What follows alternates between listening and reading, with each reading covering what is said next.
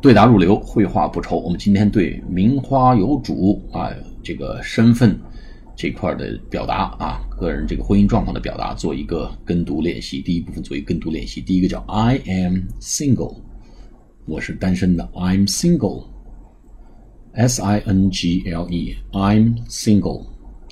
第二个呢，就是我已经有男朋友、女朋友了。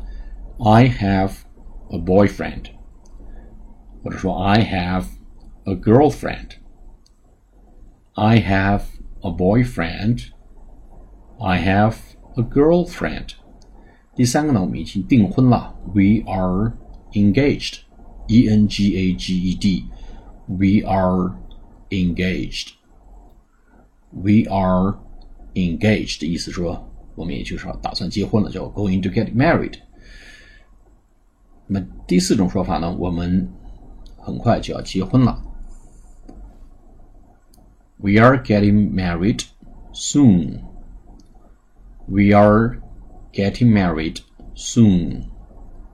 We are getting married soon. Married, M A R R I E D, getting married 就结婚的意思啊。Get married。那么第一种，第呃，再一种说法呢，叫我已经结婚了，我是已婚人士。I'm married. I am married. I'm married. 好，我们下次节目再见，谢谢大家。